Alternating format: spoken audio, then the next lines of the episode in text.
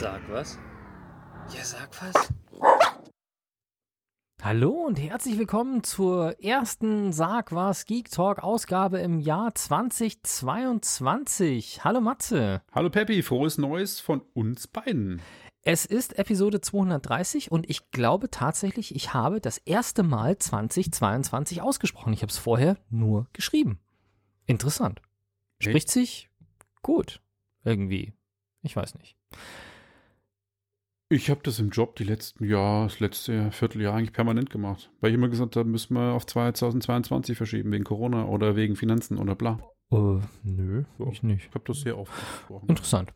Ja. Was ist dein Highlight in dieser Episode? Äh, Kena, Bridge of Spirits, ein PlayStation 5 Spiel, was ich sehr, sehr empfehlen kann.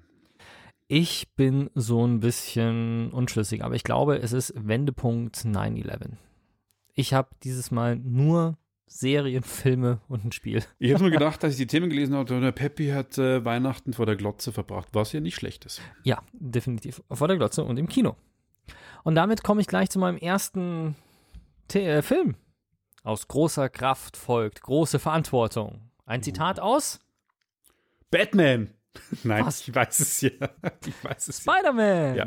Tatsächlich, äh, ich war im Kino und auch lustig, was ich auch jetzt äh, erst am Sonntag, als ich ins Kino gegangen bin, festgestellt habe, 2G Plus ist ja äh, Impfung mit Test oder Impfung mit Booster. Also wenn du geboostert bist, kommst du bei 2G Plus rein ohne zusätzlichen Test. Echt? Ja, hab mich auch gewundert. Aber Echt so jetzt? konnte ich am Sonntag ins Kino gehen und Das musste ja keinen aktuellen Kein Test, machen. Test. Ja. Aha. Ich war beim Cincinnati-Kino, wo in dem gesamten Kinosaal außer mir elf Leute waren. Elf Okay. andere Leute in einem, ich glaube, 450 Platz Kinosaal. Ja. Also ich hatte mehr als, ich glaube, ich hatte zwei, ich saß zum Mittelgang, am Mittelgang und vor mir waren drei Reihen frei, bis dann ein paar Jugendliche kamen und zwei Reihen waren hinter mir frei, bis da noch eine Person kam und dann kam rechts von mir der Mittelgang und dann waren die anderen da drüben. Also ich hatte, glaube ich, drei oder vier Meter Abstand zu den anderen Personen und das war ein Riesenraum. Und nachdem ich mir den Film angeschaut hatte, am nächsten Tag habe ich in der Zeitung gelesen, dass Spider-Man No Way Home tatsächlich einer der erfolgreichsten Filme aller Zeiten ist. Also der ist unterdessen, glaube ich, schon mit über, der ist am 15. Dezember angelaufen weltweit oder halt in den USA angelaufen und hat schon über eine Milliarde US-Dollar eingespielt in den Kinos, was schon echt eine krasse Nummer ist. Und ich mag Tom Holland, es ist mein Lieblings-Spider-Man. Also ich, ich stehe auf diesen Marvel Spider-Man und ich muss sagen, es war der unnötigste Spider-Man-Film, den ich jemals gesehen habe. Der unnötigste von allen. Krass. Ja, Warum? wirklich. Man muss ja dazu sagen, für die Leute, die die Story nicht kennen, ähm, Marvel, es gibt ja Marvel und DC als Comics und ähm, DC hat so Batman, Superman sowas und Marvel hat eben die ganzen Iron Man, Thor, Black Widow und so weiter und so fort und die haben das Marvel Cinematic Universe. Das ist diese 25 Filme umfassende Filmreihe, die noch nicht beendet ist und wo halt es angefangen hat mit Iron Man, mit Thor, mit Captain America, die dann zu den Avengers geworden sind und da hat aber sehr, sehr lange Zeit Spider-Man komplett gefehlt. Ganz einfach aus einem Grund. Es ging Marvel mal sehr schlecht finanziell und die haben damals die Spider-Man-Lizenzen und andere Comic-Helden an andere Studios verkauft. Unter anderem Spider-Man eben an Sony. Und deswegen hat Sony zwei Spider-Man-Filmreihen gemacht, die komplett unabhängig vom MCU sind. Das waren einmal die Reihe Spider-Man mit Tobey Maguire als Spider-Man und dann The Amazing Spider-Man. Also Spider-Man hatte drei Filme. Und dann gab es noch die Amazing Spider-Man mit zwei Filmen, wo Andrew Garfield den Spider-Man Den gespielt hat. fand ich ganz schlimm. Und dann kam jetzt eben Tom Holland, wo sich Sony mit Marvel geeinigt hat. Und dann ist Tom Holland als Spider-Man im MCU aufgetaucht. So.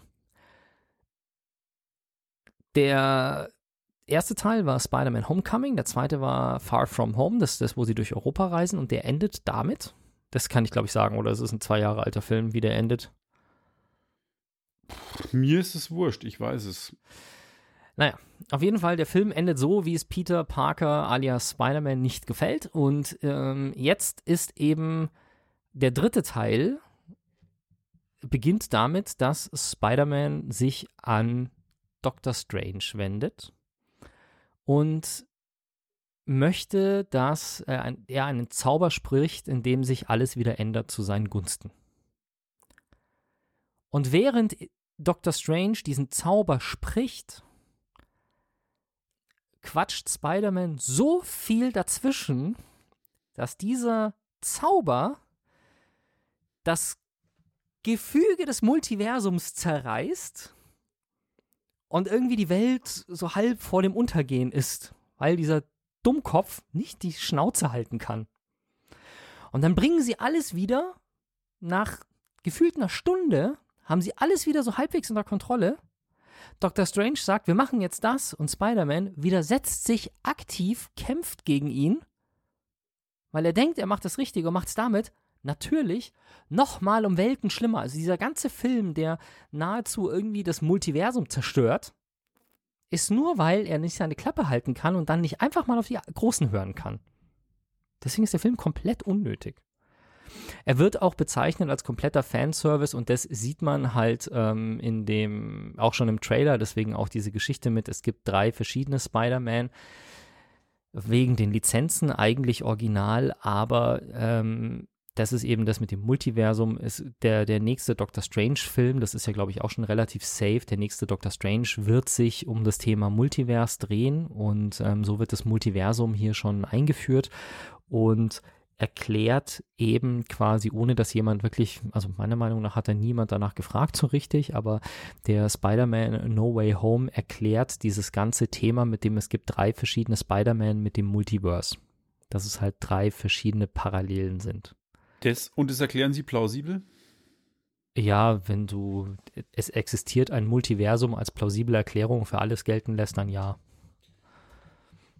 Okay. Aber das ist jetzt alles irgendwie so Stuff im Trailer, weil wenn du dir den Trailer anschaust, siehst du, und ich habe extra nochmal in dem Trailer, den ich verlinkt habe, und das ist der Spider-Man No Way Home Trailer 2, der offizielle Trailer, da siehst du schon Dr. Octopus, du siehst ähm, den grünen Kobold, also und auch gespielt von Willem Dafoe. Du siehst Elektro von äh, Gott, wie heißt er? Jamie Foxx.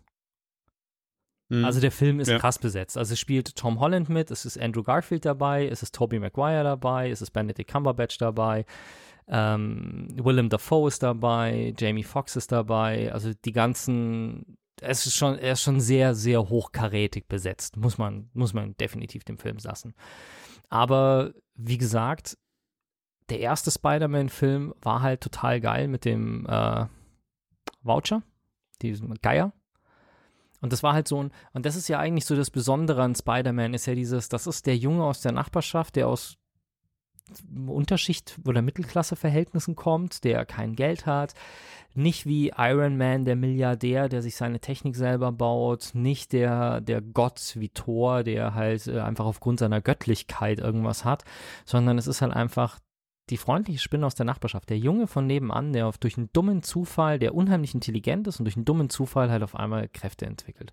Und so waren aber auch die Helden von Spider-Man oder die, die, An die Antagonisten von Spider-Man waren auch irgendwie sowas. Das war nicht ein, ein Thanos, ein Schlacht, äh, ein, ein, ein, ein Schlechter, der aus dem Universum kommt und Planeten irgendwie normalerweise kolonialisiert und zerstört, sondern das waren halt Doc Ock, der Wissenschaftler, der die Welt besser machen will und dabei dummerweise halt auf eine böse künstliche Intelligenz stößt, die halt dann eine Schizophrenie in ihm auslöst. Das waren der, der, der grüne Kobold, der seinen, seinen Sohn verliert und durch einen Unfall und, und solche Geschichten. Wissenschaftler, die irgendwie die Welt besser machen wollten und dann Ex äh, Experimente gemacht haben. Oder auch der bei No Way Home eben der, der, der Vou- Vulture, der war ja auch nur jemand, der eigentlich was Gutes getan hat und dann dem das Schicksal übel mitgespielt hat, weswegen er dann böse geworden ist.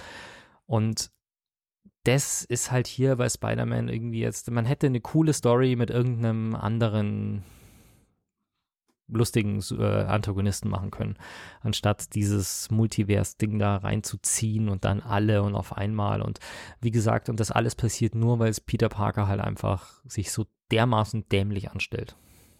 Verstehe. Ich bin gespannt, weil ich die Spider-Man-Filme von den Superheldenfilmen und mit den Batman immer noch am coolsten fand eigentlich. Ich mochte die mit ähm, Tobey Maguire am liebsten. Tom Holland ist mein zweitlieblings-Spider-Man und den äh, Garfield kannst du vergessen. Naja, ich warte, bis er im VOD kommt, dann ziehe ich mir den mal rein. Da bin ich ja gespannt, wie das dann am Ende des Tages wird. Du hast jetzt den Titel Spiel des Jahres 2021 und ich frage mich, ist das ein Tippfehler, wenn da ein Fragezeichen dahinter steht? Nö, es ist ja vom letzten Jahr. Okay. Und- Es ist die, das Fragezeichen ist deswegen so, weil ich mich frage, ob es für mich das Spiel des Jahres 2021 ist. Hatten wir nicht schon irgendwie. Wir hatten im Oktober mal, hast du irgendwas gesagt von, das könnte das Spiel des Jahres sein und ich habe gesagt, ja, wir haben ja noch zwei, äh, wir haben doch nur noch zwei Monate, das wird schon sein. Warte mal, doch noch was. ich gucke mal gerade, was ich denn im Oktober gespielt habe. Ich habe ja hier meine schlauen Listen. Ähm, gucken wir mal. Ähm, ja, da habe ich gesagt, da kommt aber dann das Weihnachts, die Weihnachtsspiele kommen ja alle noch. Genau. Oktober, was habe ich Da hattest du mir gesagt, da, weil ich gefragt habe, ja, Hm. wir haben ja bloß noch zwei Monate, das wird schon dann das Beste sein und das ist nein. zu Weihnachten Psychonauts kommt- 2 war das wahrscheinlich. Genau. Das ist möglich. Psychonauts 2 hat auch tatsächlich bei einigen Magazinen äh, als Spiel des Jahres gewonnen und ähm, zum, es gab zum Zeitpunkt von Psychonauts kam auch China Bridge of Spirits und das es geht auch raus. Und äh, ich habe es mir jetzt erst geholt, weil ich gewartet habe, bis die Disk-Version auf den Markt kam, weil es gab es jetzt als Download-Spiel, weil es ist von einem kleinen Studio, die heißen Amber Labs. Es ist ein amerikanisches Studio von zwei Brüdern gegründet, die eigentlich aus der Werbung kommen. Die machen quasi Animationen eigentlich für Werbung und haben Werbespots gemacht für die MLB, also Major League Baseball, für Hisense und für die Coca-Cola ähm, Company. Und dann haben sie gesagt, wir machen ein Spiel. Und das hat von Anfang an schon verdammt gut ausgesehen. Also es hat von, von den Charakteren und von der Animationsqualität schon wirklich ähm, Pixar-Disney-Niveau gehabt. Und äh, Sony ist auf das Spiel aufmerksam geworden, hat sich das Spiel dann gekrallt und hat es dann quasi über Sony Interactive Studios exklusiv vertrieben für PlayStation 4 und PlayStation 5. Und für Windows gibt es es auch. Kam, wie gesagt, als Download im September raus und ähm, als Disk-Version dann, ich glaube, im November. Und es ist wirklich ein hammergutes Spiel. Also man merkt im Spiel auch gar nicht an, dass es ein kleines Entwicklerteam ist, die vorher noch keine Spiele gemacht haben, sondern das ist richtig, richtig gut. Und worum geht's? Es geht um ein junges Mädchen, die heißt Kina. Die ist eine Geistführerin, das heißt, die begleitet Geister oder Verstorbene in die ähm, in die andere Welt rüber, ins Jenseits und ähm, in, dem, in der Welt, in der sie lebt, die ist so ein bisschen Fantasy-mäßig aufgezogen, asiatisch angehaucht, mit so Tempeln und äh, schönen Bäumen, die sich im Wind bewegen. Also wunderschön gemacht, ähm, eher so im Comic-Stil, aber trotzdem sehr stilsicher. Ähm, hat sie dann irgendwann so Kumpels, so Freunde, die heißen Rott. Das sind so kleine Wesen, die sind total putzig aus. Die haben eigentlich keinen Hals, die sind wie so Fellknäuel, so tonnenmäßig. Die haben so kleine Stummelarme und so große Glubschaugen und die kann sie quasi ähm, nutzen und gegen Gegner kämpfen. Das heißt, sie kann sie auf die hetzen, dann verprügeln die die Gegner oder ähm, fliegen durch die Gegend. Die helfen dann auch teilweise. Lauschen sie zu Tode. Zum Beispiel. Und ähm, die können auch Sachen machen, wie zum Beispiel hier helfen, Steine wegzutragen, um sie an einem anderen Ort zu verwenden, damit sie irgendwo hochklettern kann. Die können Hindernisse ähm, überqueren, lauter so Zeug. Und das haben die ziemlich clever gemacht. Also das Spiel ist ein Action-Adventure mit einem ziemlich coolen Kampfsystem und einem ziemlich coolen Rätselsystem, ohne dass es zu schwer ist. Das Kampfsystem ist herausfordernd. Also ich muss sagen, bei manchen Kämpfen man, man schaut sich das Spiel an und denkt, ach, das ist ein Kinderspiel irgendwie und alles bunt. Nee, also es geht ordentlich zur Sache. Man muss sich schon sehr konzentrieren. Ich muss auch zugeben, ich bin zu alt für sowas. Ich habe den Schwierigkeitsgrad runtergestellt, weil es mir echt zu krass war. Man schafft es. Also es war nicht so, dass ich sage, es ist nicht schaffbar, aber mir, ich, war- mir war es irgendwann zu anstrengend, manche Endgegner fünf bis zehn Mal nochmal zu spielen. Ich, boah, ich habe nicht die Zeit dazu. Aber das Spiel ist wirklich so cool aufgebaut, weil es, es ist linear. Das heißt, du weißt immer, was du machen musst auf der Karte und läufst dann dahin und musst irgendwelche ähm, Wesen befreien oder irgendwie jemanden, der vermeintlich gut ist, aber von der Verderbnis besessen ist, den musst du quasi, wie soll ich sagen, bekehren, dass er wieder irgendwie auf die gute Seite kommt. Und das haben sie so nett erzählt mit Emotionen und wunderschönen Zwischensequenzen, dass ich echt nur sagen kann, wenn man die Gelegenheit hat, dieses Spiel zu spielen, unbedingt spielen. Für mich war es wirklich eine Wahnsinnsüberraschung. Die haben es verdient. Ich hoffe sehr, dass da ein zweiter Teil kommt, weil es gibt wenig Spiele inzwischen, wo ich sage, die stelle ich mir in die Sammlung. Weil meistens kaufe ich die Spiele, spiele sie durch und hause dann weiter, weil man relativ gut noch Geld dafür bekommt. Aber das Spiel wird in meiner Sammlung bleiben, weil ich es einfach so gut fand. So richtig, richtig gut. Cool. Ja, wirklich definitiv. Hat auch ein Metacritic-Score von 85, ähm, was auch wirklich nicht schlecht ist. Nicht viele Spiele haben einen durchgehenden Score von dieser Größe, ähm, vor allem keine Indie-Games. Um, ja, lange Rede, kurzer Sinn. ein absoluter Spielspaß-Tipp von mir, dieses Spiel zu spielen. Ich habe auch ein Spiel.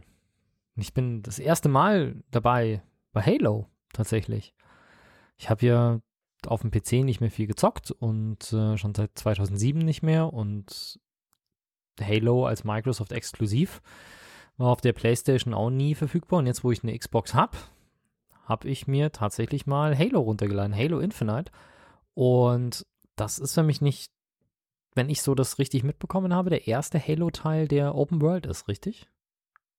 Ja, tatsächlich. Und ist, ähm, also am Anfang ist es noch ein bisschen linear und ich bin jetzt genauso an der Stelle, ich bin noch nicht weit gekommen tatsächlich. Ähm, wie soll ich sagen?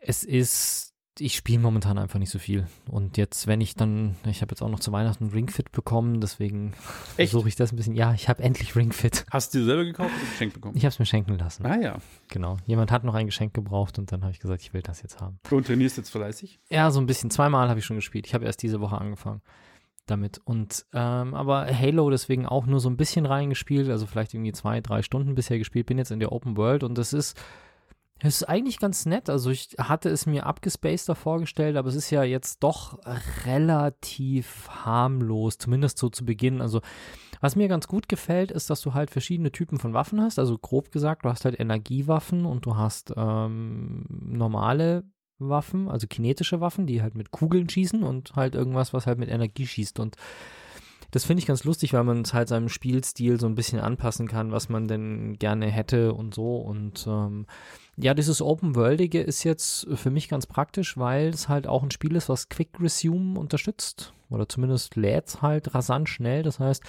es ist halt genau das, was ich so geil finde an den Next-Gen-Konsolen. Ich sag halt einfach mal so schnell so, okay, hier mach mal an und dann bin ich in fünf Minuten im Spiel und es lohnt sich halt auch einfach für eine Viertelstunde oder 20 Minuten für ein oder zwei kleine Missionen einfach mal kurz reinzuschauen ja, und so ein bisschen genau. rumzulaufen.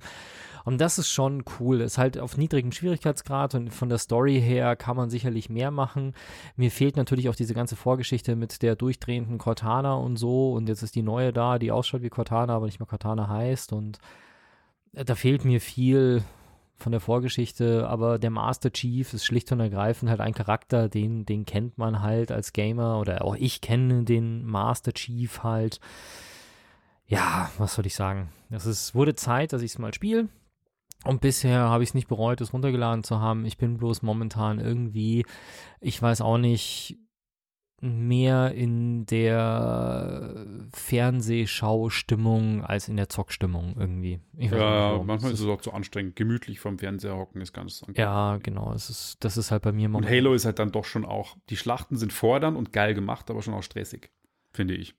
Ja, bisher war noch keine so riesige Schlacht. Also ich konnte mich immer so gemütlich da entlang hangeln, immer so von einem Raum zum nächsten. Und jetzt hatte ich halt so immer so so kleine Spots mit, hier sind ein paar Marines gefangen, befreie die Marines und dann hast du so fünf oder zehn Gegner, davon ist halt einer groß und stark und die anderen sind halt irgendwie so kleine und mittlere Gegner und das ist dann immer so mit bisschen anpirschen und aus verschiedenen Richtungen irgendwie nochmal so, so nadelstichmäßig irgendwie rein, dann, dann geht das schon.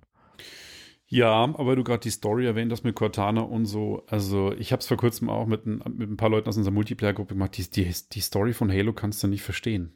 Also ich habe alle Halo-Teile gespielt und die ist so wirr, diese Geschichte mit den Flood und den Covenant und ey, das, das, das wird teilweise so absurd in den Spielen manchmal, wo du denkst so, ey, was geht's denn da jetzt überhaupt? Dann dieses Rumgeweine mit der Cortana. Also ich habe Halo nie gespielt wegen der Story am Anfang schon, weil mhm. da fand ich es cool mit dem Ringplaneten, da kommt der Name Halo her. Aber dann wurde es mit den ganzen Alien-Rassen und die vor Zehntausenden von Jahren Universum und bla und, und Ringplanet Heiligtum und oh. ja, tatsächlich. Es ist so, den, so bescheuert. Die Halo-Raumstation, die kannte ich vorher schon, weil, ich weiß nicht, darüber haben wir, glaube ich, auch mal gesprochen. Es gibt so ein Animationsvideo, wo du verschiedene ähm, Raumschiffe siehst in Stimmt. ihrer realen Größe. Und das beginnt mit dem Schiff aus Man in Black 3, mit ja, diesem Minischiff. Stimmt und endet, glaube ich, mit dem Ring aus Halo sogar, weil das einer der größten, die, eine der größten Raumstationen überhaupt ist, weil der halt größer ist als ein Planet, weil der halt um einen Planet rumgeht. Ja. Und um diese Station geht's halt. In dem Ja. Fall, genau. Und wie findest du den Master Chief? Weil ich finde auch, der ich finde Master, den Master Chief Chief ist super geil. echt, das ist für mich der generischste, langweiligste Charakter. Er sieht aus wie ein Space Marine aus Starship Troopers mit einem Motorradhelm, der einfach wortkarg ist. Dann heißt er noch John, ist in einem Forschungsprojekt für spartanische, ähm, für Spartans, also für Kinder, die quasi genetisch und bionisch verändert wurden. Also wirklich generischer kann man Ja. einen Videospielcharakter nicht bauen. Ja, aber er ist halt der Super Spartan halt, ne? Ja, ja. Er aber ist halt einer, es ist halt der, der, wie heißt es, Primus ex pluribus oder sowas, also einer, der eine unter vielen halt. Es ist halt der, der heraussteht und heraussticht. ja, Äh, Ich Bitte find- korrigiert mich in den finde, er Kommentaren zu dem. meiner Meinung nach überhaupt nicht Wie der Spruch richtig heißt. Lustigerweise das nächste Thema, was wir haben, Google Cloud, hattest du schon letztes Mal und Google wir haben es verschoben. Ja. Aber ich höre gerade einen Podcast zu dem Thema. Google Earth. Nein, zu der ganzen Geschichte. Ach so, Ja. ja. Und zwar mit Leuten, die wirklich auch in dem Film viel erwähnt Serie. werden. Serie, ja. Hast du die Serie gesehen? Nein, noch nicht, aber ich höre gerade eben einen, äh, einen Podcast von äh, Tim Pritloff von äh, CRE, wo äh, Tim Pritloff war ja bei dieser Firma und hat dieses Vorgängermodell irgendwie mal präsentiert und äh, Pavel kommt im Film, äh, der Interviewpartner, ist im, der Pavel, der im Film, in der Serie wohl auch sehr viel vorkommt. Genau. Ah ja. Ja. Es geht um The Billion Dollar Code. Das ist eine Netflix-Serie, eine deutsche Produktion, eine Miniserie, die aus vier Episoden besteht nur, aber die hat es in sich. Die habe ich zufällig ähm, einen Artikel auf Spiegel Online gelesen und dachte mir, die gucke ich mir an und meine Frau hat mitgeguckt. Ich fand es ziemlich cool. Und die erzählt eine Geschichte, die mir so gar nicht bewusst war, weil bereits in den 90er, 90er, ja. Jahren, also wirklich, wo das Internet noch in den Kinderschuhen gesteckt hat, wo ähm, Rechenpower auch noch nicht verfügbar war und äh, Firmen wie Silicon Graphics, die man damals von Jurassic Park und Terminator kannte, das ist eine Firma aus dem Silicon Valley, die ein Hochleistungs-Grafiksystem entwickelt hat, Onyx Workstations heißen die. Mit der wurden die Effekte für eben die gesagten Filme, die ich gerade genannt habe, gemacht. Und die zufällig, ähm, die beiden Hauptdarsteller aus der Serie The Billion Dollar Code, die haben in Berlin gelebt und die hatten Zugriff auf eine von diesen Workstations. Und die haben einen Prototypen gebaut, mit der man in echt, mit dem man in Echtzeit sich um die Erde bewegen kann und verschiedene Orte bereisen kann. Kennen wir alle. Das Ganze nennt sich Google Earth. Bloß die Jungs, die nannten das TerraVision und die haben die Firma gegründet, die nennt sich Art Plus Com. Die haben das schon viel früher entwickelt. 1994. Genau, und sind damit auf Tour gegangen. Die haben sich damals dann, und das erzählt die Serie ziemlich cool, übrigens auch teilweise gute Schauspieler, manche sind so, hm, geht so, aber sehr witzig, die sind damit zur Deutschen Telekom. Die Telekom war damals quasi so das einzige Hightech-Unternehmen der Bundesrepublik und haben sich da quasi fördern lassen. Und wie sie sie auch die Telekom überzeugen, dass sie sagen, ähm, ja, CD-ROM, äh, Telefonbücher ist nicht die Zukunft, sondern sowas. Und dann sitzen sie wirklich mit den Leuten in, in dem Besprechungsraum und die sagen, ach Quatsch, schon so Terravision, was soll das sein? Naja, auf jeden Fall kriegen sie dann die Förderung von der Telekom und gewinnen tatsächlich dann auch krasse Preise und reisen um die Welt damit, auch zum Burning Man Festival in die, in die Wüste von Nevada ist es, oder? Ich glaube, Utah oder Nevada, eins von beiden. Ja. Und lernen da die damals äh, aufstrebenden Leute von eben Silicon Valley kennen. Da waren eben Leute von Google da und eben auch Leute von Silicon Graphics. Ja, und leider verplappern sie sich da irgendwie und irgendwann dann, also ich spoilere jetzt da nichts, weil das kommt aus dem Trailer schon raus, gibt es dann eben ein Produkt, das sich Google Earth kostet nichts und ähm, wird eben von den Leuten geklaut. Und die, die Serie, die vier Episoden gehen eben darum, die Geschichte aufzuarbeiten und den Gerichtsprozess zu erzählen, der quasi ähm, dann geführt worden ist. Ich verrate nicht, wie er ausgegangen ist, ähm, weil sie dann natürlich Google auch verklagt haben, dass sie ihnen das Patentsrechtsverletzung und es ihnen geklaut haben. Und ich fand die Serie richtig, richtig gut. Hat mir super Spaß gemacht. Ich fand es eine spannende Geschichte. Man muss auch wirklich sagen, das wahre Leben schreibt einfach, finde ich, oft echt die spannendsten Geschichten. Und das merkt man einfach an der Geschichte auch. Und ich finde es halt so bitter, was da damals abgegangen ist. Und dass eigentlich Deutschland oder ein deutsches, junges Berliner Startup wirklich so führend bei so einer Technologie war. Das ist halt irgendwie schon eine ziemlich coole Geschichte. Deswegen, wenn man Netflix hat, unbedingt mal reingucken. Ich kann mir ja mal eine Episode schauen, wenn es ihm dann immer noch nicht taugt, aber ich fand es richtig, richtig gut. Hat mir sehr gut getaugt. Und lustigerweise wirklich, es ist der CRE 222, TerraVision, Hm. so heißt der, dauert 3 Stunden 37 und ich bin gerade bei 2 Stunden 44 und 45 Sekunden. Das habe ich gehört auf dem Weg hierher und gestern und vorgestern im Auto und so weiter.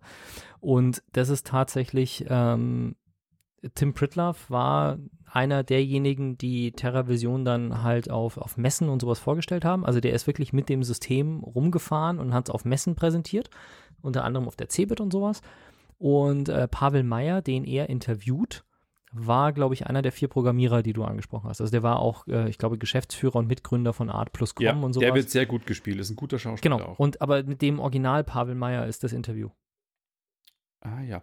Ah, mir Genau. fällt übrigens ein, äh, genau, der heißt nicht Pavel. Die haben nämlich in der Serie teilweise Charaktere umbenannt. Der heißt Juri. Juri Müller. Okay, aber er Ja. heißt im Original Pavel Meyer Ja. und ähm, mit dem, der wird da interviewt und der beschreibt das Ganze halt nochmal aus seiner eigenen Sicht, wie halt zum Beispiel, also wie das Ganze zu dem Gerichtsprozess dahin gekommen ist.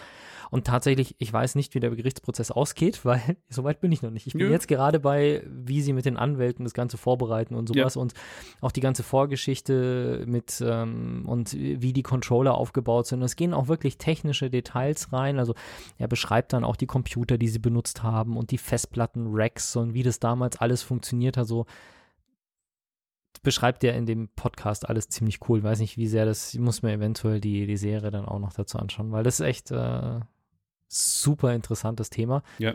Und ganz ehrlich, ich dachte, Google Earth wäre eine Erfindung von Google. Ich dachte, das wäre eins von diesen Projekten, wo die aus dem Nichts irgendwie gekommen sind und gesagt haben, oh ja, das könnten wir machen. Und äh, aus technischer Sicht habe ich heute vorher gerade gehört, dass zum Beispiel bei Google Maps hat ja eine ähnliche Funktion, dass du so von oben runter äh, auf die Erde reinzoomen kannst und ist technisch gesehen zum Beispiel was komplett anderes.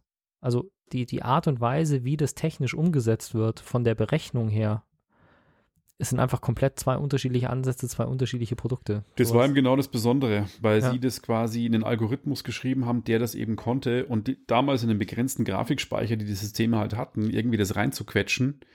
Und das war halt schon beeindruckend, weil mit Ja, so einer so Workstation, richtig. was man da hatte, so eine Onyx Workstation, hat halt mal schön eine halbe Million gekostet. Ja, also sie beschreiben es wirklich dann auch so zum Vergleich. Zu der Zeit hat, also sie haben es mit einer Firma verglichen, die Wetterdaten berechnet, also diese Wetterkarten halt, die du im Fernsehen siehst.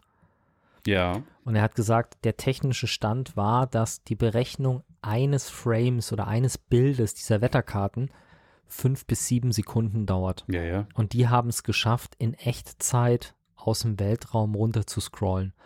Und Echtzeit sind halt, ich sage jetzt mal, mindestens 20 Bilder pro Sekunde oder 24 Bilder pro Sekunde, mit dem das da so reinzoomt. Und von sieben Sekunden pro Bild auf 24 Bilder pro Sekunde oder lass es nur 10 Bilder pro Sekunde sein, ist einfach ein krasser Schritt. Also die haben da wirklich gigantisch was gerissen. Ja. Das äh, ist grandios. Und das Coole finde ich eben, das ist alles noch nicht so lange her, deswegen kann man sich mit den Leuten, die das wirklich gemacht haben und dabei waren, wirklich unterhalten. Ja. Du hast uns Musik mitgebracht. Richtig, aus München, dicht und ergreifend, also Mundart bayerischen Rap. Die haben am 24.12. nochmal einen Track auf YouTube veröffentlicht und den aus rechtlichen Gründen leider nur im Livestream. Äh, Habe ich in den Shownotes verlinkt, den hören wir uns jetzt mal an.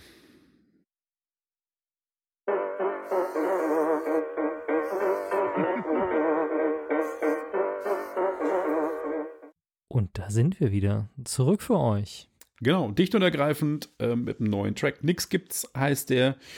Und von den Dichten kommen wir zu einer Dokumentation, die du gesehen hast.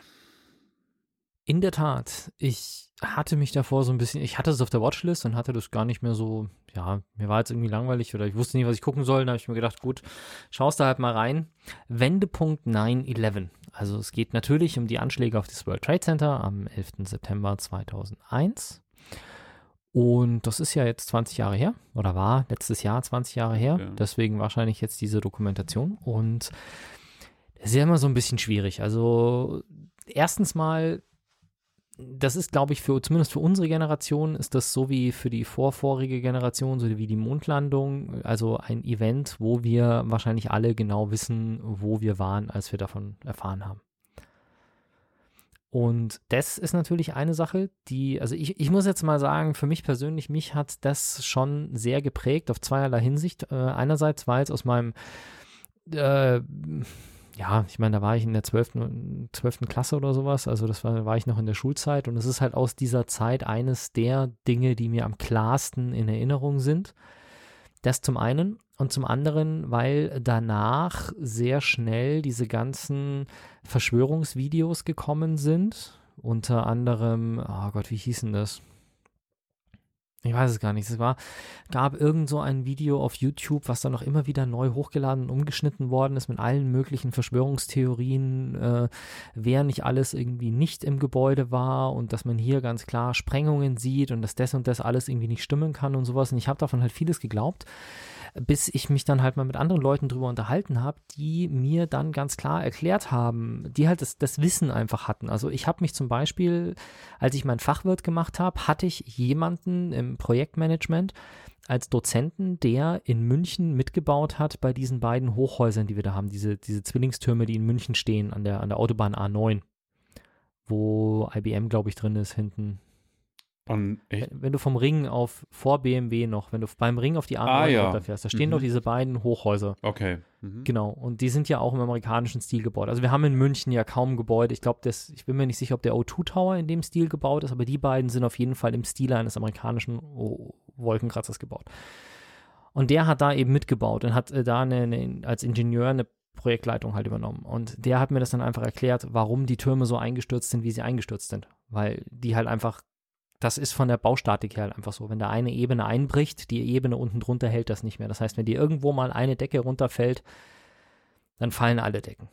Und solche Geschichten. Also es war halt Stück für Stück habe ich gelernt, wie man dann solche Verschwörungsmythen und, und Verschwörungserfindungen quasi widerlegen kann, was für mich, für mein quasi skeptisches Denken und mein, mein, mein Glauben an die Wissenschaft sehr, sehr stark gesteigert hat und mich damit auch äh, für später geprägt hat. Das zum einen, deswegen war das für mich sehr besonders und ich bin deswegen immer gerade, weil ich glaube, der, der 9-11 ist der Verschwörungsmythos, mit dem ich mich so sehr beschäftigt habe, wie mit nichts an, wie keinem anderen. Das heißt, ich kann dir wahrscheinlich heute noch aus dem Kopf jeden einzelnen äh, jedes einzelnen Fakt, den diese Verschwörungsspinner da irgendwie auflisten, kann ich dir widerlegen. Von es wurde bewusst gesagt, die Flugzeuge sollen nicht abgeschossen werden, bis hin zu, das Gebäude wurde innen drin gesprengt. Und deswegen ist das halt für mich ein ganz besonderes Ereignis und deswegen bin ich halt immer vorsichtig, wenn solche Dokumentationen kommen. Und ähm, ich weiß nicht, ob es momentan einfach irgendwie ich ein besonders weiches Herz habe oder sonst irgendwas, aber kein Scheiß. Ich weiß nicht, hast du es gesehen? Wenn nee. nee. Also bei den ersten zwei Episoden hatte ich mehrmals Tränen in den Augen, bei der dritten hätte ich fast heulen angefangen.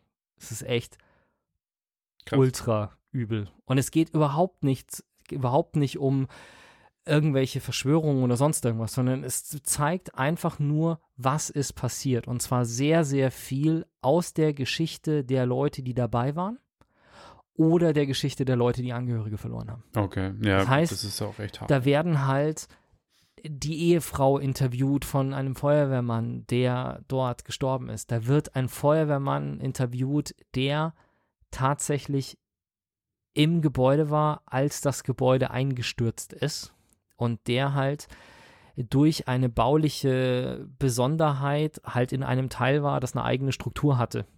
Also der war quasi in einem Treppenhaus, was nicht wirklich zum World Trade Center 2 gehörte, sondern was eine Betonstruktur war, die quasi in das Nebengebäude übergegangen ist.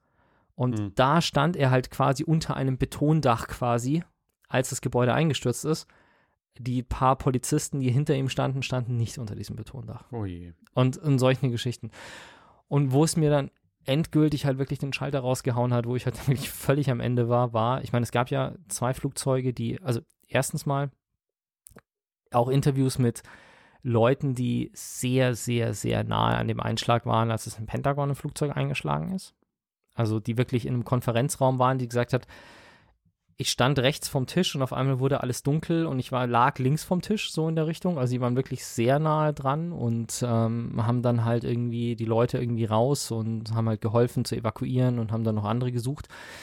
Also das waren die zwei Flugzeuge im World Trade Center oder in den World Trade Centern 1 und 2, in den Türmen. Es war das dritte Flugzeug im Pentagon und das vierte Flugzeug ist ja in der Nähe von Camp David tatsächlich, glaube ich, irgendwo abgestürzt.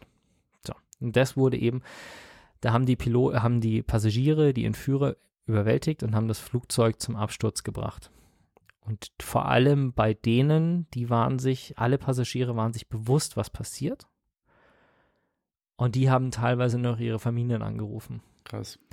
Und die Original-Mailbox-Aufnahmen von den Leuten, das ist halt echt einfach nur, da sitzt du da und hörst es, wie die quasi die wissen, dass sie jetzt in ein, zwei, drei Minuten irgendwie sterben werden, wie die ihren Angehörigen nochmal irgendwelche Botschaften auf die Mailbox sprechen. Und das mhm. ist echt hart. Ey, es ist, ist richtig heftig. Also da ist es, da sitzt du einfach nur noch da und denkst so, hey, scheiße, was ist eigentlich los in der Welt? Und das ist, äh, ja, also mhm. die ist, geht dann noch sehr viel eben um, um die Kriege im, in Afghanistan, im Irak, äh, wie das dann so alles abgelaufen ist und hin und her zeichnet, überzeichnet jetzt aber auch kein irgendwie äußerst positives Bild. Also die gehen schon sowohl mit äh, Bush als auch mit Obama ordentlich ähm, ins Gericht. Ordentlich ins Gericht, ähm, weil ja die ganze Thematik mit diesem gefakten Massenvernichtungswaffen und solche Geschichten. Also das ist, das, das geht schon alles ordentlich, geht schon ordentlich zur Sache. Also die, die, die ist jetzt kein patriotisches Ding, das einfach sagt, ja, es war alles toll und es war alles richtig, sondern die zeigen schon auch die Desaster, die da passiert sind, als Folge aus den Anschlägen und sowas. Okay. Und ähm, bringen auch das Thema auf, wo es halt heißt, so ja, ähm, es war letzten Endes mitunter auch ein Versagen der Geheimdienste der Koordination der Geheimdienste, das ist auch eine Sache, die ich schon mal in einer anderen Doku gesehen hatte. Also, dass CIA und FBI halt einfach, da hätte man mal ein Memo schreiben sollen und das ist irgendwie unter den Tisch gefallen und deswegen wusste zwar die CIA, dass Terroristen in die USA eingereist sind, aber das FBI hat nie erfahren, dass der CIA das wusste. Aber der CIA durfte dann halt nicht mehr ermitteln, weil sie dann schon im Land waren und das, der Inlandsgeheimdienst der FBI wurde halt nicht informiert.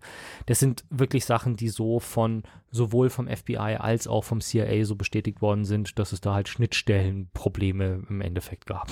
Okay. Also, mhm. Solche Sachen und das wird da halt auch gar nicht beschönigt oder verheimlicht oder sonst irgendwas. Also das ist ähm, ja kann man sich wirklich anschauen viele, viele, viele Aufnahmen aus verschiedenen Blickwinkeln. Man sieht ja dann häufig doch nur immer so ein oder zwei Aufnahmen. Da sind nochmal viele krasse Aufnahmen dabei, auch von dem, wie die dann einstürzen und solche Geschichten, die Türme. Und ähm, das Ganze danach, auch diese Geschichte mit, wer war eigentlich Osama bin Laden und, und so weiter und so fort. Da wird, äh, ja, wird ganz, äh, ganz sachlich und neutral dargestellt und äh, ist eine sehr, sehr gute Dokumentation zu dem Thema. Besteht, glaube ich, aus sechs Teilen. Hast du erwähnt, wo es es gibt? Netflix war das, ne? Netflix, ja, ja genau. Also ich gucke es ja. auf Netflix. Ja, okay. Und du hast einen Astronaut. Wir heben ab. Bitte? Wir heben ab? Ja. Der Astronaut? Genau. Ähm, hast du der Marsianer gesehen eigentlich?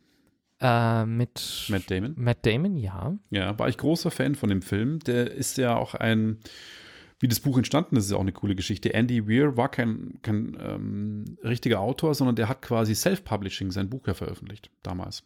Der hat es quasi ja selber digital als EPUB veröffentlicht und dann wurde das ja so ein krasser Erfolg, dieses Buch, der Marsianer, was dann dazu geführt hat, dass Matt Damon, glaube ich, das Buch damals gekauft hat und selber den Film produziert hat. Und der Film war auch richtig geil, meiner Meinung nach. Es gab dann ja. Nachfolgeroman, Artemis, den habe ich zwar das Hörbuch, aber ich habe es nicht gehört, weil die Kritiken nicht gut waren. Aber jetzt gibt es ein neues Buch seit letztem Jahr, Der Astronaut von Andy Weir. Und das habe ich mir wieder geholt. Und das ist ein Ewigkeitswerk. Das dauert das Hörbuch 26 Stunden. Das hat echt ewig gedauert, bis ich das mal gehört hatte, durchgehört hatte. Aber ich das bin durch. Das ist wirklich lang. Ja, ist wirklich sehr lang.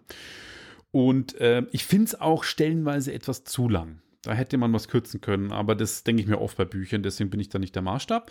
Um was geht es in der Astronaut? Ähm, es geht um der Hauptcharakter wacht aus dem Koma in einem Raumschiff auf. Seine beiden Mitraumfahrer sind tot.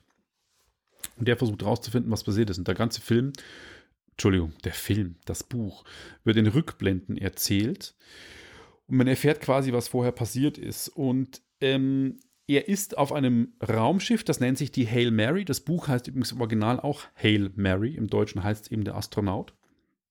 Es geht darum, dass es ähm, kleine Tierchen gibt, also molekular kleine Tierchen, die sich von der Sonne ernähren. Die saugen quasi die Sonne aus. Die fressen, es sind quasi so Mikrophagen, die die Sonne vernichten und somit auch unser, unser Leben auf der Erde. Und es führt dazu, dass die Menschheit eben eine letzte Arche baut mit einem Superantrieb auf, von diesem kleinen Wesen, um in ein Sonnensystem zu reisen das nennt sich äh, Alpha Tau, Tau, Tau Möben, sagen sie nämlich immer. Alpha nee, nee, nee, Tau Ceti, so heißt das Sonnensystem. Dort ist es nämlich nicht so, dass diese kleinen Wesen die Sonne zerstören und deswegen fliegt die Menschheit dahin, um rauszukriegen, warum passiert das gleiche wie in unserem Sonnensystem nicht dort. Und als er eben dort dann eben erwacht, so viel kann ich jetzt sagen und dann höre ich auf, weil sonst wird es zu spoilerig, ähm, trifft er auf eine außerirdische andere Lebensform, die die gleiche Idee hat, rauszufinden, warum in diesem Sonnensystem nicht diese Astrophagen oder in dem Fall Tau ähm, äh, eben diese, diese, diese Sonne zerstören und eben die Interaktion zwischen dieser außerirdischen Rasse, die auch versucht rauszufinden, was los ist, und, und ihm.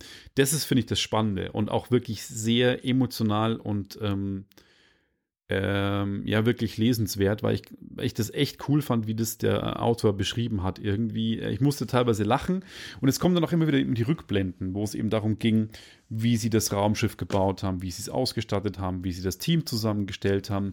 Also ein sehr cooles Science-Fiction-Buch. Ähm, wie schon erwähnt, könnte man ein bisschen kürzer machen, aber wenn einem wirklich langweilig ist, man eine lange Flugreise vor sich hat oder äh, lang im Auto unterwegs ist, dann du könntest es zum Beispiel, wenn du jetzt dann äh, mal mit deinem Wohnmobil unterwegs bist, kannst es dir reinziehen, weil ich fand es wirklich sehr lesenswert, muss ich sagen. Coole Science-Fiction-Geschichte. Ich frage mich tatsächlich, wie viele Seiten sowas hat, weil ich erinnere mich noch, dass diese richtig fetten Tom Clancy-Romane, also diese Dinger, die irgendwie gefühlt fünf Zentimeter dick sind, ja. dass die haben so um die acht Stunden gedauert als Hörbuch. Ja, dann waren die aber vielleicht gekürzt, oder? Weil oft werden ja Hörbücher auch wirklich gekürzt. Ich schaue gerade mal nach. Das weiß ich nicht. Aber 26 Stunden ist schon. Ich weiß es nicht. Ich schaue gerade mal nach. Ich bin bei Amazon gerade und guck mal, wie viele Seiten denn dieses Buch hat. Mhm. 560 Seiten. Wie kann man denn für 560 Seiten 26 Stunden brauchen? Das schon passt irgendwie nicht zusammen. Jetzt warten mal nicht, dass ich hier eine, eine falsche Zahl genannt habe. Wie lang war denn das Hörbuch? Ich gehe mal kurz in mein Audible-Abo. Ja, also 500. Mir kam es vielleicht wie 25 Stunden vor. Also 500 Seiten ist jetzt wirklich, finde ich, nicht lang. Also so ein, so ein, so ein Standard, so ein Standard-Krimi, was ich momentan lese, wo ich so gemütlich abends immer so zwei, drei Kapitel lese, da brauche ich eine Woche dafür, das sind 350 Seiten. Und wo es dann halt, also der erste Harry Potter, der war so spannend, den habe ich ja 2020, Anfang 2020 gelesen. Es ist acht, Entschuldigung, 18 Stunden, 16 Minuten. 18 Stunden, ja, okay. Aber trotzdem, für 560 Seiten. Ist trotzdem, ja. Hm. Ja. ja. Ich wollte gerade sagen, der erste Harry Potter hatte auch bloß knapp unter 400 Seiten. Deswegen hatte ich auch in zwei Tagen durch. Hm. Hm. Naja. Wir bleiben so halb im Weltraum. Und wie man ja vielleicht schon gemerkt hat, als ich über Spider-Man gesprochen habe, ich bin immer echt fasziniert, wenn ein Film so viele große Schauspieler mit drin hat, weil ich das immer krass finde, wenn die es geschafft haben, so viele auf einmal irgendwie zu verpflichten für einen Film, weil das sind ja auch alles irgendwie Kosten. Und ich habe mir die Netflix-Produktion, und das ist jetzt nochmal das Besondere, das ist kein Kinofilm, sondern eine reine Netflix-Produktion, Don't Look Up angeschaut. Und dieser Film ist auf mehreren Ebenen einfach komplett grandios.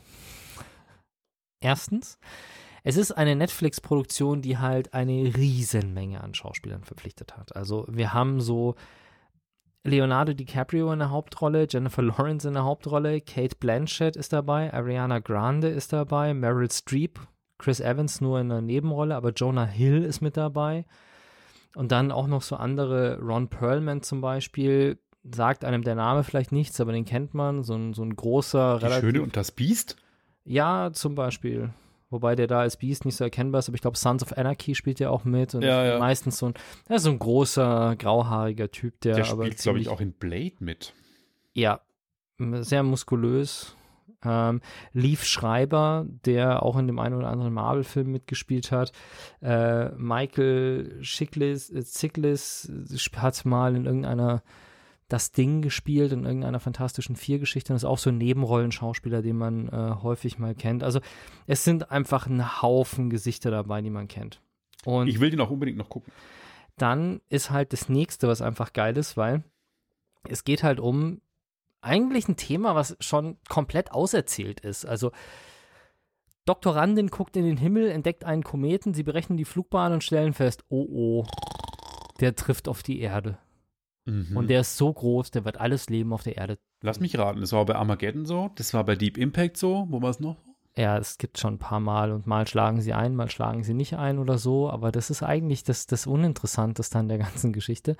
Das Geile an der ganzen Geschichte ist einfach, dass sie damit halt direkt zur Regierung gehen und halt eine weibliche Version von Donald Trump als Präsidentin haben, die äh, gespielt wird von eben, ich glaube, das ist äh, in dem Fall dann Meryl Streep, die die Präsidentin spielt.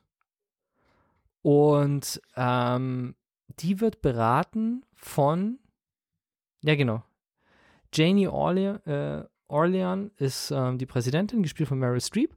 Und ihr Chief of Staff, ihr Berater, ist Jonah Hill alias Jason Orlean, ihr Sohn. Also ihr Sohn ist äh, der Chief of Staff. Und ähm, es ist halt alles irgendwie so ein, ja, es geht nur um die Wiederwahl und halt, äh, ja, wir werden uns das mal angucken. Und es ist halt schlicht und ergreifend 2021 als Komödie, bloß anstatt Corona ein Komet, Ja. der auf die Erde zu rast und alles Leben auslöschen wird. Und deswegen heißt der Film auch Don't Look Up, weil so nach dem Motto, wenn ich den Kometen nicht sehe, dann existiert er nicht und dann gibt es ihn auch nicht und dann passiert uns auch nichts. Und das ist halt einfach so grandios. Du siehst halt einfach wirklich den kompletten Scheiß, den wir mit Corona gemacht haben, die ganzen ähm, Leugner und sonst irgendwas. Und ich weiß gar nicht, mit wem ich letztes Mal drüber gesprochen habe, aber sowas wie, ja, genau, mit einem von unseren gemeinsamen Bekannten habe ich drüber gesprochen und auch mit einer Freundin, wo es halt einfach sagst so, ja, also man kann, man kann halt einfach sagen, man ist mit den Maßnahmen, die gegen Corona getroffen werden, einverstanden oder nicht. Aber man kann nicht sagen, es gibt kein Corona. Also das Leugnen des Virus und solche Geschichten. Und genau auf dem Level bewegt sich halt dieser Film. Und das ist halt einfach, der ist grandios. Schau ihn dir an, du wirst deinen Spaß haben. Ich schaue ihn mir auf jeden Fall an, ja. News aus der Streaming-Welt hast du. Genau, uns. noch zwei kurze News. Und zwar startet er dieses Jahr in den USA ist er schon gestartet Paramount Plus, der Streamingdienst von Paramount. Und da sind die linearen Fernsehkanäle wieder zurück, weil die haben jetzt quasi 18 lineare Kanäle in ihren Streaming-Service integriert. Und wer kennt es nicht? Also ich, wir beide sind ja sehr, sehr affin. Wir setzen uns ja auseinander mit, mit den Serien und wir gucken, was gibt's Neues und wie es bewertet, Empfehlungen. Aber ich kenne auch Leute, die ist wirklich so, die sagen, hey, ich sitze da, habe alle Streaming-Services und dann gucke ich rein und finde nichts. Und am Ende des Tages schauen sie lineares Fernsehen, weil sie sagen, ich will mich berieseln lassen, was jetzt gerade kommt. Es gibt ja bei Netflix jetzt auch den Button Spiele irgendwas, das hat der Mhm. Netflix auch eingebaut, dass du irgendwas Nicht ohne Grund bekommst. tatsächlich, ja. Was? Genau aus dem Grund, ja. Ja, ja. Und äh, Paramount macht das jetzt eben so, dass sie sagen, ähm, es kommen wieder Live-TV-Sender im Streaming-Service. Ich finde es persönlich nicht schlecht, weil ich weiß es halt ähm, aus, aus beruflicher Sicht noch, wenn, wenn du einen guten Programmplaner hast, der kennt sein, also ich sage, kennst du aus dem Doku-Bereich hauptsächlich oder Serienbereich, der weiß, wann guckt wer welche Serie, welches Klientel sitzt wann wo vor der Glotze und der programmiert halt dann auch seinen Sendetag so, aufgrund der Quoten, wie es halt passt. Mhm. Und dann schaut halt, der weiß halt, dass halt nachmittags um drei wahrscheinlich nicht so viel äh, Crime geguckt wird, aber dafür halt abends um 21 Uhr zur Primetime auf dem Sender. Und naja, warum soll Paramount Plus da nicht irgendwie den richtigen Riech haben? Ich bin gespannt. wenn der Service startet.